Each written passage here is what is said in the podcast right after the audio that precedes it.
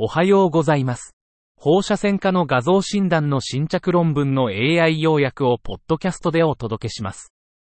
よろしくお願いいたします。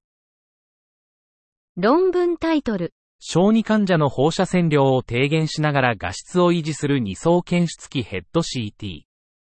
Dual layer detector head CT to maintain image quality while reducing the radiation dose in pediatric patients. 研究の背景と目的。小児患者の CT 診断画像における放射線被曝は顕著な問題です。この研究では、2層 CT の小児当該の60からケブ下層単色画像が、従来の画像と比較して放射線量を減らしながら画像品質を維持できるかを評価しました。結果、平均線量長ず道は、250M アーズ群で717.47、SD41.52、mgy×cm、180M アーズ群で520.74、SD、42、MGY×cm でした。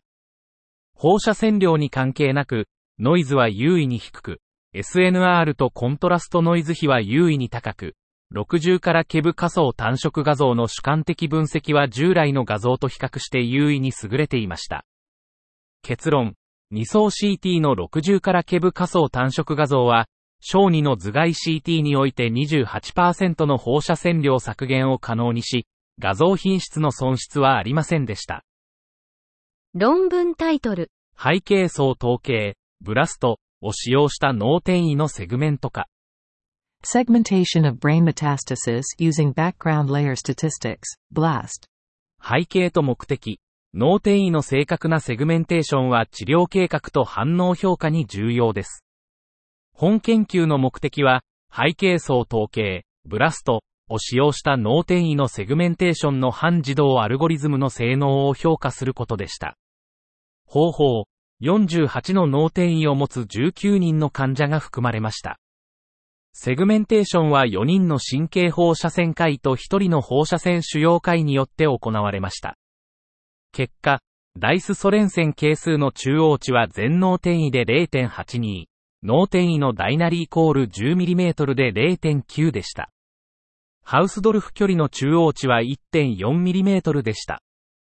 脳転移の容積に対する優れた読者間の一致が見られ、クラス内相関係数イコール0.9978でした。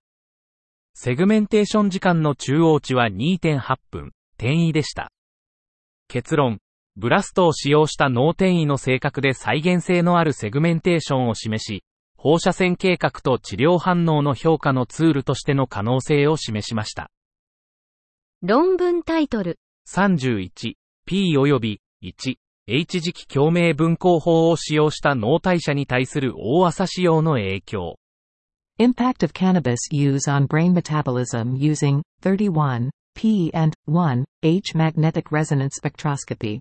目的、若年の定期的な大麻使用者の脳代謝への影響を、プロトンとリンの磁気共鳴分光法を用いて調査した研究。方法、18から30歳の45人の大麻使用者と47人の対象群を対象に、3T で 1H31P ヘッドコイルを用いて 31P MRS データを取得。